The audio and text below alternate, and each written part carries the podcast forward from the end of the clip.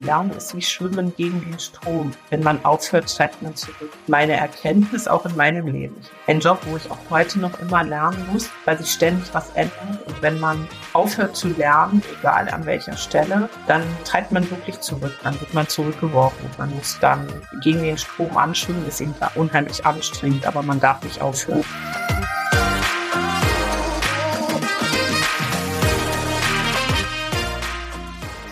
Ja, hallo beim Potenzialfrei Podcast und Mio Lindner macht einen Podcast mit Katrin. Vielen Dank, dass du da bist und dir die Zeit nimmst. Ich freue mich riesig, weil ich immer total interessiert bin auch daran, was denn Eltern sagen und wie der ähm, Werdegang ist, also oder als Elternteil einfach ein Kind zu begleiten, was einfach ein paar mehr Schwierigkeiten hat an einer Stelle und sich ansonsten ganz toll entwickelt. Darum vielen Dank. Ja, gerne. Welchen Tipp würdest du denn anderen Eltern mitgeben, deren Kinder eine Leserechtschreibschwäche oder eine Rechenschwäche haben? Vertrau deinem Kind. Das würde ich auf jeden Fall sagen. Vertrau deinem Kind und trau ihm was zu. Denn ähm, ich habe die Erfahrung gemacht, dass viele von außen dem Kind gar nicht all das zutrauen, was das Kind in der Lage ist zu leisten. Ähm, und ich habe da auch ganz viel Unterstützung gehabt bei diesem Weg, habe wirklich viele Gespräche geführt am Anfang, wo diese äh, Lernschwäche aufgetreten ist und habe es auch nicht so schwer gehabt, mir Leute zu suchen, mit denen ich mich drüber unterhalten kann. Und ich habe auch kein, an, in keinem Zeitpunkt in der ganzen Situation das Gefühl gehabt, man muss sich verstecken mit dieser Situation. Im Gegenteil, man muss in die Offensive gehen und sich durchfragen. Man muss sich Leute suchen, die einem den Weg weisen und das ähm, ganz offensiv. Also gar nicht ähm, denken, oh Gott, mein Kind hat jetzt eine Schwäche, was mache ich bloß, sondern mein Kind hat eine Schwäche, wie löse ich das? Und das war so meine Herangehensweise. Das ist eine total schöne Herangehensweise. Äh, wann fiel denn das bei deinem Sohn auf, dass einfach bei ihm das nicht so läuft wie vorgesehen? Also eigentlich schon in der ersten Klasse. Da hatte er Schwierigkeiten in der Graphomotorik, aber auch natürlich im Lesen. Ähm, da waren große Defizite und er war also nicht so interessiert, ist Quatsch, aber es war, es fiel ihm sehr viel schwieriger, sehr viel schwerer als den Geschwistern beziehungsweise der großen Schwester, die das ganz anders aufgenommen hat. Da habe ich das schon erkannt und habe relativ schnell auch von der Klassenleiterin der ersten Klasse ein Feedback bekommen, dass da große Defizite sind. Ich hatte auch im Vorfeld überlegt, ob ich ihn lieber ein Jahr später einschule, ob ich ihn nochmal zurückstellen lasse. Dann habe ich aber gedacht, dass ich nicht so zufrieden war mit der Arbeit im Kindergarten und habe ihn deshalb schon zum, äh, zum eigentlichen Zeitpunkt, also zum rechten Zeitpunkt einschulen lassen. Die Schuleingangsuntersuchung hatte das auch gut bestätigt, da hatte sich gut dargestellt, sodass das eigentlich nur so ein innerer persönlicher, ähm, ja, so, so ein Wanken war, was ich im Vorfeld hatte. Und dann habe ich aber gedacht, nee, die Kindergartenarbeit führt ihn nicht voran, die würde ihn nicht fördern.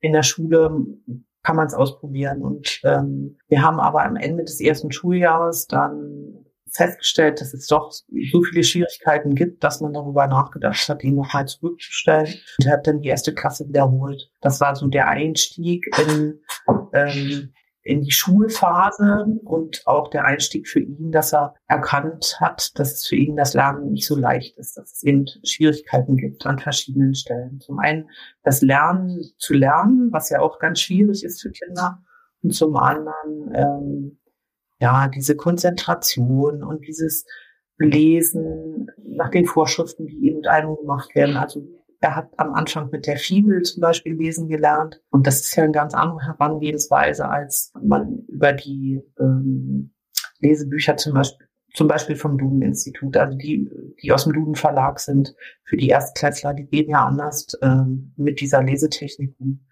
Und er hat dann in der Wiederholungsklasse zum Beispiel es eigentlich gut gehabt, weil er da mit den Duden-Lesebüchern gearbeitet hat und das ähm, ihm für meine Begriffe leichter gefallen. Es kann auch dem geschuldet sein, dass er ja schon ein ganz bisschen Vorwissen hatte, aber dass ihm einfach diese Herangehensweise besser äh, getan hat und dass ihm das besser zugänglich war. Und jetzt hattest du ja schon gesagt, dass die Lehrerin auch ganz früh darauf aufmerksam gemacht hat. Was gab es denn da für Unterstützung dann aus der Schule? Ja, also es wurde ja getestet, die wurden in der Schule getestet auf diese Leserechtschreibschwäche und da gab es dann einen Hinweis, dass eben ja eine Leserechtschreibschwäche besteht und dass man da irgendwas machen soll, dass man sich kümmern soll. Einen konkreten Hinweis gab es eigentlich nicht. Es gab nur so eine, ich sag's jetzt mal, Randnotiz, dass äh, die Klassenleiterin mir empfohlen hat, doch Unterstützung in irgendeinem Förderinstitut zu suchen und hat mich mit den ich glaube, Los hieß das, ähm, so ein Buch. Ähm, da hat sie mir Material gegeben, was ich auch ganz interessant fand. Und ich hatte dann ja so ein bisschen Bedenken. Ich musste ja zum SPZ gehen. Da waren zum Beispiel meine allergrößten Bedenken. In SPZ habe ich die allerschlechtesten Erfahrungen gemacht. Das fand ich ganz gruselig. Ähm, mein Kind sollte ja getestet werden auf diese Rechtschreibschwäche und ähm, ich bin mit dem Kind in eine Institution gegangen, der wusste, was was gemacht werden soll. Ich habe ihm ja gesagt, dass da jetzt eine Untersuchung gemacht wird und dass man die testen wird für die Leserechtschreibschwäche, aber man hat ihn einfach mir weggenommen, klingt blöd, aber man, wir sind in diese Sprechstunde gegangen und es sind völlig fremde Leute gekommen und haben ihn genommen und haben gesagt, so, wir gehen jetzt mal mit ihm testen. Ich wusste nicht, was sie mit ihm machen und er wusste natürlich auch überhaupt nicht, was sie mit ihm machen. Und dann haben ähm, drei verschiedene Institutionen ihn ja getestet. Also es gibt ja so eine psychologische Testung und dann diese Lesekompetenz und die Rechenkompetenz, die getestet werden von völlig verschiedenen Personen, die ihm alle fremd waren. Und ähm, das war ein völlig verschwobenes Bild, was daraus kam. Zumal eine dieser Testpersonen oder dieser Untersuchenden hinterher festgestellt hat, dass er einfach nur bockig ist und nichts machen würde. Und dann habe ich gesagt, also es ist ein völliger Schwachsinn, was da veranstaltet wird. Und ähm, das würde ich in Zukunft oder hätte ich beim nächsten Kind oder bei einem anderen Kind nicht mehr so gemacht. Da hätte ich vorher ein Vorgespräch eingefordert und hätte mich erstmal informiert, wie das überhaupt stattfinden soll. Und das ist aber so eine ähm, Situation, die man ja, weil man keine Erfahrung hat, läuft man quasi. Man läuft in dieses offene Messer hinein weil man völlig unerfahren in die Situation geht. Und ich war für meine Begriffe auch sehr unsensibel da. Da war ich sehr enttäuscht von dieser ganzen Situation, weil ich denke, wenn es Menschen sind, die sich Kinderpsychologen nennen, dann erwartet auch, dass sie das Kind gerecht machen und auch ein Verständnis für das Kind haben. Aber es hatte ich überhaupt nicht den Eindruck. Aber es hat im Endeffekt dazu geführt, dass sie also diese Lese ähm, Rechtschreibschwäche attestiert haben. Und das ähm, war ja dann so der erste Schritt, auf den Weg in diese Förderung rein.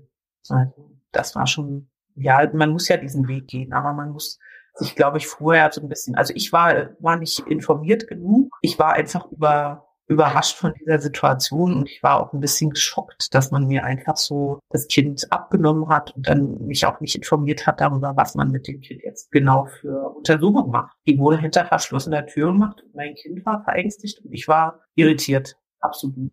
Ich muss jetzt einfach nachfragen, bist du dann also direkt von der Schule zum SBZ gegangen oder hattest ja, du? Ja, das war ein ziemlich langer Weg. Also ich habe da auch eine ganze Zeit gezögert. Ich habe äh, mich erstmal informiert und habe auch eine Zeit lang gebraucht, um so, soll ich sagen, die, ähm, den richtigen Weg zu finden, weil es ist ja nicht so ganz klar, welchen, welche Schritte du gehen musst als äh, Neueinsteiger in diese Problematik. Bist du wirklich erstmal sehr, auf dich allein gestellt. Ich habe damals dann ganz viel recherchiert im Internet und habe über diese verschiedenen Kanäle versucht, mich zu informieren und hatte dann halt rausgefunden, dass ich also dazu ein SPZ gehen musste, um das Attest äh, beizubringen und um, äh, um eine Förderung zu beantragen, dass man dann zum Jugendamt muss, damit, dass man auch noch zu einem Psychologen äh, gehen muss, zu einem Kinderpsychologen, der diesem Jugendamt zuarbeitet. Diese Sachen habe ich alle so im Laufe der Zeit in Erfahrung gebracht und habe das dann auch so schrittweise gemacht, aber nicht alles in der ersten Klasse, sondern die erste Klasse,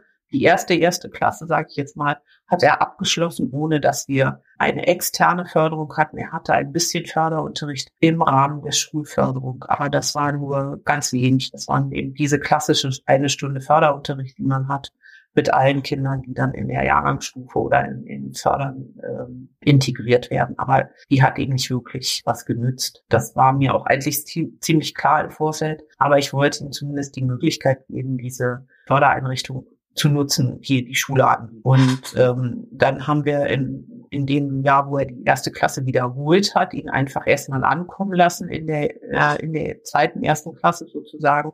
Und da hatte ich einen großen Vorteil. Ich hatte als Klassenleiterin eine Therapeutin, die im Lügen-Institut auch gearbeitet hat. Und das war natürlich der super Support, weil ich alle Informationen über sie von ihr bekommen konnte und er auch entsprechend schon ähm, von dieser Klassenleiterin ja äh, unterrichtet wurde, einfach mit dem mit der Kenntnis, der hat wohl eine Leserechtschreibschwäche, hat sie äh, differenzierten Unterricht gemacht für ihre Klasse und äh, das war deutlich zu erkennen, dass das dem Kind gut tut. Und da war ich ähm, total angetan und ganz begeistert. Und wir ähm, haben zwar ein, ähm, also wir haben nachher ein sehr gutes Verhältnis auch gehabt. Man konnte einen wirklich guten Austausch mit dieser Klassenleiterin führen über dieses äh, Problem. Und das war eine ganz große Stütze für mich, aber vor allen Dingen fürs Kind. Die hat ihn eben nicht äh, auflaufen lassen, wenn er vorlesen musste oder irgendwas. Die hat ihn, ihn wirklich gefördert in ihrem Bereich. Sie hatte äh, in, der, in der Grundschule haben sie ja meistens bei den Klassenlehrer äh, Deutsch und Mathematik und äh, zum Teil noch Sachkunde. Und äh, sie hat ihn da in, in allen Bereichen gut gefördert und hat auch mir relativ schnell den Notenschutz zum Beispiel angeboten und hat gesagt, dass ich das doch in Anspruch nehmen könnte, wenn er das Test bringt und so weiter. Und dann haben wir da so schrittweise dran gearbeitet, dass, ähm, dass ich zum Anfang gesagt habe, na ja, was nützt ihm das? Man ist erst kritisch, weil man selber ja die Erfahrung nicht gemacht hat, was bringt denn das jetzt? Und ähm, ich habe dann ja mich ähm, im Laufe dieser Zeit, wo wir dann äh, die Attestierung vom SPZ hatten, ähm, darum gekümmert, dass er dann auch einen Förderplatz bekommt, habe die Antragstellung beim Jugendamt äh, vorangetrieben und er hat dann eine, ich glaube, am Anfang, am Ende der zweiten Klasse ja, oder Mitte der zweiten Klasse hat er dann die Zusage bekommen, dass er gefördert wird und hat dann eigentlich, glaube ich, am Anfang der dritten Klasse hatten wir dann einen Platz im Institut und ähm, wir konnten dann äh, wirklich intensiv die Förderung aufnehmen. Und das war, also für mich war das eine große Hilfe, weil mir ganz viel Einsicht auch in diese Problematik, ganz intensive Einsicht gewährt wurde durch die Rücksprache auch mit den ähm, Mitarbeitern aus dem Institut, also zum einen seiner Förderlehrerin dann ganz genau ähm, und auch die Leiterin vom Institut, die einfach ähm, ja die die einen großartig unterstützt. Also muss ich schon sagen, da bin ich begeistert und ähm, das habe ich auch immer wieder gesagt, dass ich einfach mich da sehr gut aufgehoben fühlte und auch mein Kind vor allen Dingen unheimlich gut aufgehoben fühlte. Für den hatte man immer ein offenes Ohr und äh, es war ganz egal, in welchem Bereich und von wem er gefördert wurde, alle haben immer auf ihn geachtet. Und das war eben was ganz Wichtiges, dass er da wirklich gut ähm, aufgehoben war. Und er hat ähm, ja ganz lange Förderung im Institut gehabt. Wir haben am Anfang ja die Förderung durch Jugendamt, Jugendamt finanziert bekommen, aber ähm, das läuft ja immer nur in einem befristeten Zeitraum und wir haben nachher eine Rücksprache mit dem Institut und auch mit den Lehrern und äh, insgesamt dazu entschieden, ihn weiter fördern zu lassen auf eigene Kosten. Und das war ja also also rückwirkend betrachtet oder von heutiger Sicht aus betrachtet der einzig richtige Weg, den wir gegangen sind. Die Entscheidung war genau die richtige. Er brauchte diese Unterstützung und er brauchte auch diese externe Unterstützung, weil ähm, man einfach, die Förderlehrer sind ja ein, ein ganz anderes Klientel als die Lehrer in der Schule. Die ähm, haben ja ganz andere Maßstäbe und Richtlinien und ja auch Einschätzungen vom Kind haben die eine ganz andere. Und ich habe in der ganzen Schulzeit seine Grundschullehrerin halt erlebt, die ihn äh, gut unterstützt hat. Und nachher der Oberschule habe ich auch nur eine einzige Lehrerin gehabt, die ihn wirklich vollumfänglich unterstützt hat. Zwar zum Glück seine Deutschlehrerin, die also das auch gesehen hat und die auch diesen Unterstützungsbedarf gesehen hat und ihn ähm, dann auch immer weiter, ja, wie soll ich sagen, ihn einfach weiter wirklich unterstützt hat, indem er diese ähm, Zeitverlängerung für die Tests und, und Arbeiten und so weiter gewährt bekommen hat. Da mussten wir auch immer einen Text zu schreiben und so. Das war ja auch nicht in allen Bereichen einfach. Und es gab auch viele Lehrer, die das einfach gar nicht so gesehen haben, die eigentlich gar nicht so darauf sensibilisiert waren, was für ein Unterschied das ist, wenn du ein Kind mit, mit so einer Lernschwäche hast, gegenüber einem Kind, was eben diese Lernschwäche nicht hat. Und dass, dass solche Kinder auch andere Wege gehen müssen und andere Unterstützung brauchen, aber man ihnen trotzdem das volle Vertrauen entgegenbringen kann. Also man kann, kann trotzdem sagen, ja, der kann doch aber das genauso gut leisten wie, wie ein Kind, was die Lehr äh, Lernschwäche nicht hat.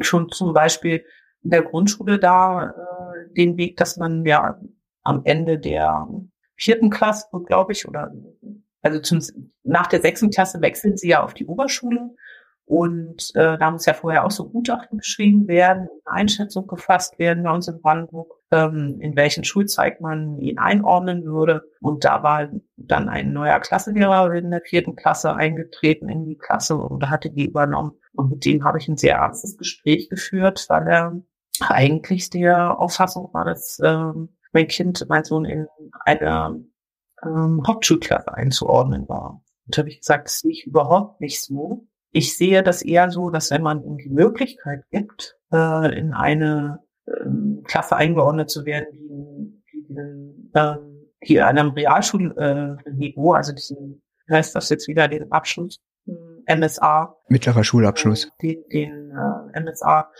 eben schafft, ähm, dass man ihm einfach diese Möglichkeit eröffnen soll und ihn nicht schon im Vorfeld ausbranden soll. Hatte der Lehrer irgendwas gesagt, warum er meinte? Ja, einfach die Konzentrationsschwäche und auch die, die Lernschwäche, die ihn eben immer so ein bisschen, naja, ausbremst, will ich jetzt nicht sagen, aber die, die eben aufzeigt, dass er deutliche Schwierigkeiten hat. Die hat er auch ohne weiteres. Also das habe ich ja nicht bestritten. Ich habe ja nicht bestritten, dass er diese Schwierigkeiten hat. Aber ich habe ihm immer wieder gesagt, er hat die Schwierigkeiten, aber wir haben ja Werkzeug genug. Also wir haben äh, den Nachteilsausgleich, wir haben die Zeitverlängerung. Wir befinden uns da immer weiterhin im Förderinstitut. Er wird weiter unterstützt. Und äh, nur weil er einen Text nicht fehlerfrei aufschreiben kann, kann er den Text aber fehlerfrei aufsagen. Wo ist das Problem? Also äh, man muss eigentlich nicht die Defizite des Kindes suchen und beschweren, sondern man muss die Fähigkeiten des Kindes herauskristallisieren, suchen und unterstützen. Und es gab ganz viele Sachen, ähm, wo die Lehrer auch teilweise gestaunt haben, wenn er sich eingearbeitet hat in irgendein Thema und ähm, die klassischen Vorträge und Referate, PowerPoint-Präsentationen oder sowas, dann ist er einer derjenigen gewesen, der frei gesprochen hat, weil wir es vorher zu Hause natürlich geübt haben. Dann ausgearbeitet, ähm, irgendwie gemeinsam, ähm, soweit es ging. Und er musste dann vielleicht den technischen Part übernehmen, was er dann gut konnte. Und er musste das zu Hause vorsprechen vor Publikum. Er hatte ja immer den Vorteil, Nachteil als Sandwich-Kind. Er hatte immer genug Publikum. Ne? Es waren immer andere Schulkinder da, die dann gesagt haben, äh, das habe ich nicht verstanden. Oder die Mutter, die dann gesagt hat, sprich mal lauter. Und ähm, dann hat, haben wir ihn aber an der Stelle auf eine besondere Art und Weise unterstützt, indem wir gesagt haben, das kannst du doch gut. Und er ist aus jedem Vortrag mit einer guten Note hervorgekommen und mit jedem Vortrag, den er so gut gehalten hatte, ist er ein Stück weit gewachsen. Und ist ein Stück weit dieses, äh, was man im Schriftlichen als Defizit eben gesehen hätte oder gesehen hat, nach hinten runtergefallen. Und ich weiß zum Beispiel, dass eine der Förderlehrerinnen ihn ganz früh mit der Technik vertraut gemacht hat. Also seine erste Förderlehrerin, die hat ähm, mit ihm angefangen, über WhatsApp zu kommunizieren. Hat ihn damit wirklich dazu verleitet zu schreiben, egal wie. Also, dass, dass die beiden sich ausgetauscht haben untereinander. Und das hat ihn immer wieder bestärkt, weil er hat ihr was geschrieben und sie hat ihm geantwortet, egal wie falsch das Geschriebene auch war. Und äh, dadurch hat er ja auch einen Zugang zur Technik bekommen. Und ich habe gesehen, dass an der Stelle ja für ihn die Technik so viel Nutzen hat, weil ich eigentlich so eine Mutti war, die immer gesagt hat, hey, braucht mein Kind nicht, ist ja noch zu klein zu. Aber ich habe erkannt, dass ihm diese, diese Technik ja nützt und unterstützt. Und dann habe ich irgendwann gedacht, ja, eigentlich muss er ja gar nicht mehr fehlerfrei schreiben können. Siri kann das schon. Ne? Also ja, also das hat dann für mich auch so ein, hat das auch wieder so ein Stück weit entlastet, dass ich gesagt habe, ja, die, die ähm, Instituts die Therapeuten haben alle versucht, alle Möglichkeiten zu eröffnen für ihn, um äh, das Manko, was er hat, was eben im Schriftbild oder in der Orthographie war, äh, zu eliminieren. Und das hat unheimlich äh, ihn unterstützt und hat ihn entlastet und natürlich dadurch auch uns alle entlastet. Wie hat sich das denn ausgebürgt, also zuerst, also so, wo, wo du jetzt sagst, dass es so euch alle entlastet hat, ähm, wo hat es denn besonders alle belastet und wo war es spürbar, dass einfach eine Entlastung für alle in der Familie da war? Also belastet hat es ihn besonders, wenn er das Gefühl hatte, er hat, äh, weiß ich nicht, für ein Deutsch-Diktat zum Beispiel geübt und geübt und geübt und trotzdem ist im Diktat alles schiefgegangen. Also das, was er vorher konnte, vermeintlich konnte, konnte er im Diktat zum Beispiel nicht abliefern. Und das ist ja ganz klar, das ist ja genau das, was ihm sein Problem war. Aber äh, als wir dann den Notenschutz hatten, haben wir dann ja gesagt, es ist egal, du kannst schreiben, was du willst, ist ja Quatsch, aber du kannst einfach schreiben und es ist nicht so schlimm, wenn du Fehler machst. Viel wichtiger ist, dass du mitschreibst und nicht vorher drei Tage krank bist, weil du Angst hast vor dem Diktat. Das ist gar nicht, also so ein Diktat ist einfach gar nicht schlimm das schreibt man und wenn man dann eben 99 Fehler hat, sage ich mal, dann sind die da, aber man hat das Diktat mitgeschrieben. Man hat also diesen Schritt gegangen. Ich habe an der Arbeit teilgenommen, ich habe mich nicht vor der Arbeit gedrückt oder habe, mir ging es nicht schlecht bei dieser Arbeit, nicht außerordentlich schlecht. Klar ging es ihm schlecht, er war aufgeregt und alles. Aber das gehört ja für alle Kinder dazu. Wenn eine wichtige Arbeit oder irgendeine Klassenarbeit ansteht, sind alle aufgeregt. Aber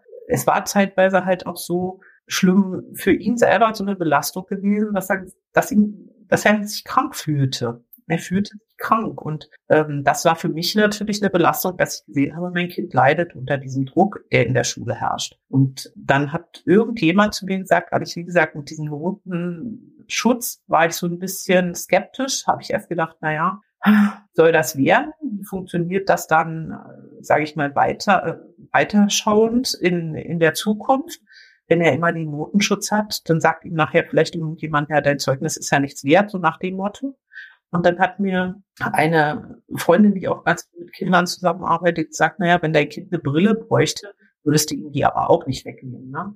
Und das ist so das klassische Beispiel. Das hat aber für mich wirklich so ein, das hat für mich wirklich so ein, das war so ein, nicht ein geflügeltes Wort, aber das war so eine wichtige Erkenntnis, die ich selber auch erringen musste, ähm, dass ich ihm tatsächlich die Brille nicht wegnehmen würde und ihm den Notenschutz und auch diese ganze Unterstützung, dass er die ja haben soll. Also er sollte die haben. Er würde auch, wenn er eine Krücke bräuchte, würde er die aufkriegen. Also das sind alles so Sachen, das muss man aber auch als Elternteil erstmal erkennen und man muss auch erkennen, dass es nicht so schlimm ist, wenn halt auf dem Zeugnis diese Bemerkung steht, weil manche Leute sehen die dann gar nicht. Ne? Manche erkennen das gar nicht. Viele, die gar nicht wissen, was äh, eine Leserechtschreibschwäche ist, die lesen den Satz und wissen damit nichts anzufangen und legen das dann zur Seite und sind, ja, gut, ähm, ist nicht unbedingt von Nachteil. Das ist aber auch eine Erfahrung, die ich gemacht habe, die ich im Vorfeld auch sehr skeptisch beäugt habe, wo ich mich auch ähm, lange, also nicht lange, aber eine gewisse Zeit lang erst mit identifizieren musste, dass ich dachte, nee, der soll tatsächlich diese Hilfe haben, diese Brille oder diese, diese Stütze. Und äh, das tut ihm gut, wenn er das hat, weil er er legt dann die Angst ab und er wird äh, freier und kann besser äh, sich auf die wesentlichen Dinge konzentrieren, nämlich das, was er gut kann, da sich verbessern. Hast du ein Erlebnis im Kopf, also ein besonderes Erlebnis, wo er sehr gestärkt rausgegangen ist? Aus dem Abitur. Er hat im letzten Jahr Abitur gemacht und ähm, da ist er sehr gestärkt herausgegangen. Also das war ein ganz großes Event ähm, für ihn selber, so ein, wie soll ich denn sagen, also ähm, er hat, vielleicht erzähle ich das so ein bisschen geschichtlich, damit sich das auch so ein bisschen äh, klarer für alle darstellt. Er hat äh, den RSA gemacht, mit, also so, dass er auch die Befähigung hatte, ähm, zum Abitur zugelassen zu werden und er hatte nach der zehnten Klasse sowohl einen äh, Platz am Oberstufenzentrum für ein reguläres Abitur als auch eine Lehrstelle. Und er durfte sich oder musste sich dann selbst entscheiden, was er nimmt, welchen, welchen Weg er gehen will. Und er hat sich dann ein bisschen hin und her entschieden, aber hat sich eigentlich am letzten Ferientag für den Ausbildungsplatz entschieden. Ähm, und er musste ja dann das Abitur, also diesen äh, Abiturplatz absagen am Oberstufenzentrum. Das hat er dann auch selber gemacht und äh, hat dann seine Ausbildung gemacht, hat die Ausbildung durchgezogen und äh, abgeschlossen und hat mir aber schon am Ende der Ausbildung immer gesagt, äh, wenn ich damit fertig bin, mach ich das Abitur. Und da habe ich gesagt, ja, mach das. Wenn du das äh, selber willst, mach das. Und ähm, dann hat er sich, äh, also dann hat er einen Arbeitsplatz gehabt, auch eine bezahlte Stelle, sag ich mal, und hat sich aber trotzdem zum Abitur angemeldet hat immer selber darauf geachtet, dass alle Fristen eingehalten werden, hat dann natürlich manchmal gefragt, Mama, kannst du mit mir, weiß ich nicht, dahin gehen und gucken, dass wir die Formulare alle richtig ausfüllen und so. Also hat schon immer noch mal meine Unterstützung besucht, aber eigentlich straight den Weg gewählt, dass er selber das Abitur machen wollte. Es war vielleicht ein bisschen Ansporn, dass er ja zwei Schwestern hatte, die links und rechts. Die eine schon das Abitur hatte, die andere dabei war, das Abitur zu machen. Die zwei Jahre jüngere Schwester eben auch äh, Abitur am Oberstufenzentrum gemacht hat. Und einer seiner besten Freunde an dem Oberstufenzentrum, wo er selber dann das Abitur gemacht hat, auch das Fachabi gemacht hat. Und dann hat er sich da angemeldet und ist hingegangen mit, äh, ja, wie soll ich sagen, mit, mit ganz viel Enthusiasmus natürlich. Und auch da war es wieder so, dass er ähm, sich parallel beworben hatte am Oberstufenzentrum in äh, Fürstenwalde und am Oberstufenzentrum in Charlottenburg in der gleichen Fachrichtung und er hat für beide äh, Plätze eine Zusage bekommen. Also auch da musste er sich wieder entscheiden. Ja, die waren sehr zufrieden mit ihm und sehr angetan und er hat sich dann für Fürstenwalde entschieden und hat dort Fachabitur gemacht in einer völlig, äh, völlig falschen, aber völlig anderen Fachrichtung. Er ist ja gelernter Kfz-Mechatroniker und hat ein Fachabitur gemacht im Fachbereich Gestaltungstechniken, also es ähm, war auch eine Sondergenehmigung, die er hatte von dem Oberstufenleiter und vom Schulamt, weil ähm, ja die die waren halt sehr erfreut, dass er sich da auch gemeldet hat, dass er das also machen wollte. Ne? Und ja, hat er das dann auch gemacht und hat ähm, auch in dem in der Zeit natürlich ganz viel Unterstützung noch gebraucht. Er hat auch weiterhin noch äh, eine zusätzliche Förderung erfahren.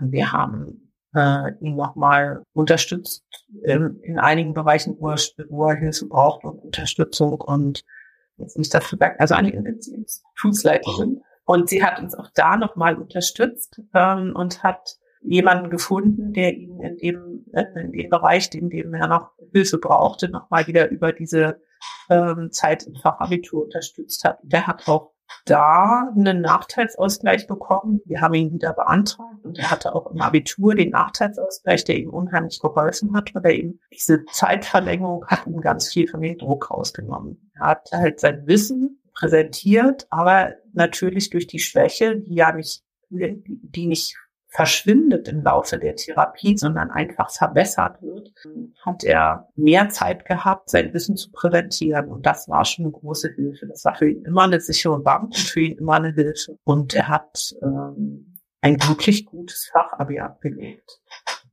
Also mit einem sehr guten Durchschnitt. Wirklich sehr stolz und der Papa und alle selber und er selber ist sowieso darüber ganz, also er ist daran sehr gewachsen. Es hat ihn sehr viel bedeutet und er hat es sich selbst erarbeitet. Das fand ich ganz wichtig. Er hat natürlich allen Support bekommen, den er brauchte, von allen Seiten. Also das ist eben in unserer Familie so, dass jeder, der Unterstützung braucht, der bekommt die auch.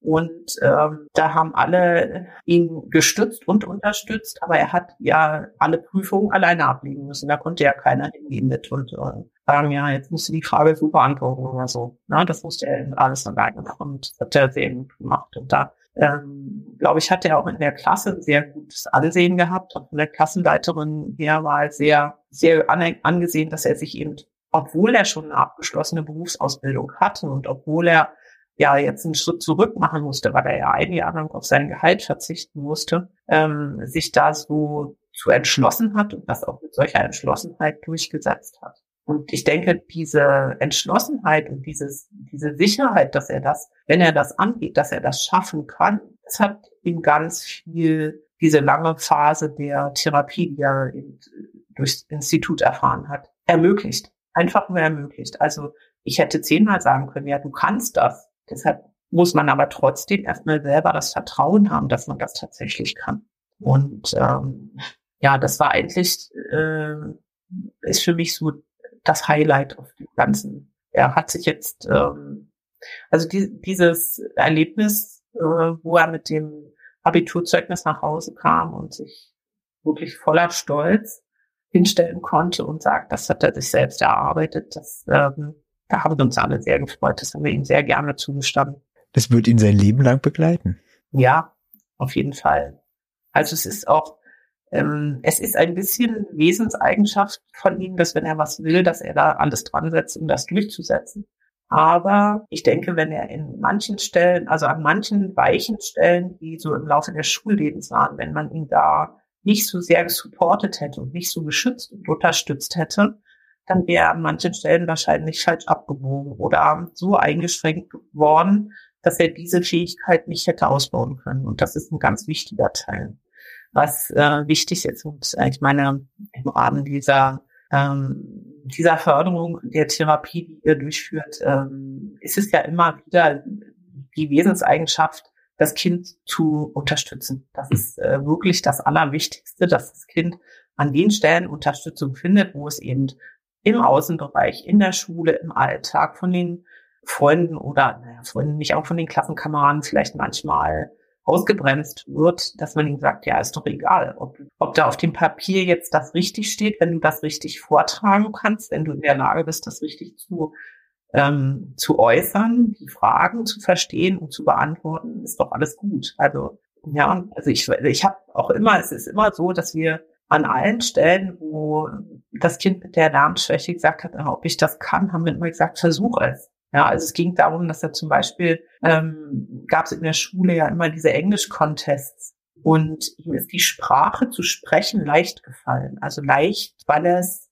ihn nicht gehemmt hat zu sprechen. Er hat immer sich getraut, zu antworten, zu kommunizieren. Und dann gab es diese Contests und er hat immer teilgenommen. Und es war ganz egal, ob er da jetzt mit hervorragend oder mit teilgenommen abgeschlossen hat. Er hat ja einen Schritt nach vorne gemacht, indem er sich das zugetraut hat. Und das war immer die, äh, meine Intuition, dass ich gesagt habe, ja, das musst du ausprobieren, du musst das ausprobieren. Ich weiß nicht, wie das ist, probier das aus. Und mehr als dass das nicht besteht, kann eigentlich nicht passieren. Der ist der einzige aus seiner Klasse in der Berufsschule gewesen, der diesen Englisch-Contest in der Berufsschule gemacht hat und äh, dieses, dieses Zertifikat besitzt, dass er ähm, an diesem Englisch-Contest teilgenommen hat und dass er dieses Fach Englisch kann.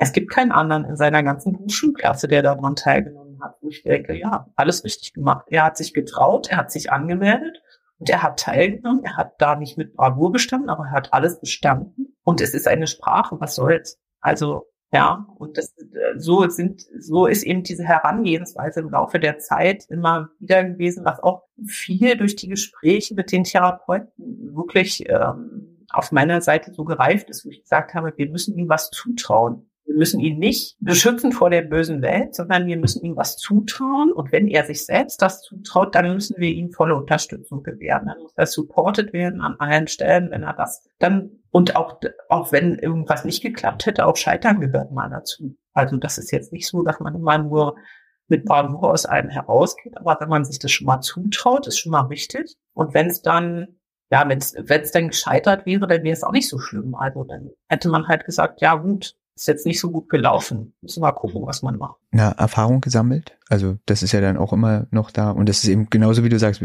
man traut sich erstmal zu. Und das ist schon viel mehr, als die meisten machen. Es ist vielleicht auch so ein ganz kleines Stück äh, meine persönlicher Hintergrund ist, dass ich in der Familie schon jemanden habe, der LRS hat. Wo es aber aufgrund der, wie soll ich sagen, Geschichte oder diese Entwicklung der Leserechtschreibförderung ist ja äh, nicht äh, keine Jahrhundertsache, sondern das ist ja erst in neuerer Zeit so ähm, angeschoben worden, dass man wirklich die Kinder unterstützt. Und vor 60, 70 Jahren war das eben noch nicht so. Da wurden Kinder, die solche äh, Schwierigkeiten hatten, überhaupt nicht gefördert. Und wenn ja, dann nur privat und auch nur bei denen, die das äh, sich leisten konnten. Ja.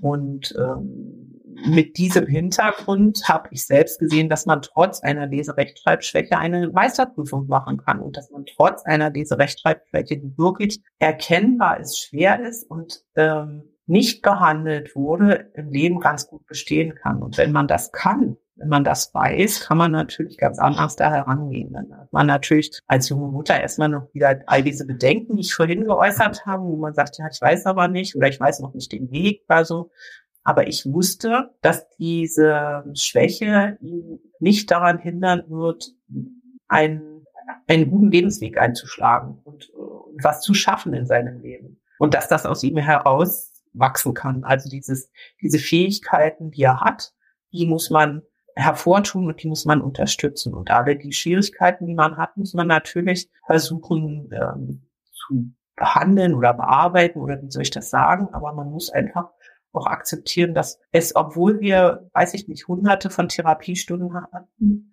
immer wieder vorkommen kann, dass wenn er was schreiben muss, ähm, klassischen Brief oder irgendwas, dass er dann Schwierigkeiten hat. Und dann muss man äh, so weit in der in der heutigen Welt so weit souverän sein, dass man sagt, ja, ist doch egal, dann lasse ich die Technik machen. Ne, wenn ich das selber nicht fehlerfrei schreiben kann, aus welchen Gründen auch immer, dann nehme ich mir die Technik zur Hilfe und lasse es für mich schreiben oder nehme da Korrekturprogramme und, und lasse die da drüber laufen. Und dann klappt es ja auch. Jetzt hast du es schon angedeutet, aber ich will es jetzt nochmal direkt fragen. Wie blickst du denn in die Zukunft von deinem Sohn? Ja, positiv. Also absolut. Der ist wirklich an dieser, an diesen Aufgaben, die er sich selber gestellt hat, gewachsen und er hat jetzt äh, vor, sich also er hat sich zur Meisterschule angemeldet. Er wird ähm, ab Dezember zur Meisterschule gehen und da werden wir sehen, wie es wird. Auch das ist wieder ähm, für mich unter dem Aspekt, mach das. Wenn du dir das zutraust, kannst du das. Und wir schauen, was dabei rauskommt. Und ähm, ich denke, der wird einfach ganz, ganz klar seinen Weg machen. Ob der jetzt ähm, den Meisterbrief nachher in der Hand hält oder nicht, das weiß ich nicht. Das kann man ja nicht voraussehen. Aber äh, wir haben halt entschieden, ähm, dass es für ihn das Beste ist, wenn er das in Vollzeit macht und nicht berufsbegleitend. Das heißt, er macht jetzt wieder den Rückschritt. Er hat im Moment ja einen, einen gut bezahlten Job. Also er arbeitet in seinem erlernten Beruf und kriegt ein gutes Gehalt und er wird ähm, wieder für ein Jahr ausscheiden aus dem Berufsleben und wird diese Meisterschule machen in zwei Etappen. Und man wird sehen, wie sich das entwickelt, aber auf jeden Fall machen. Also ausprobieren.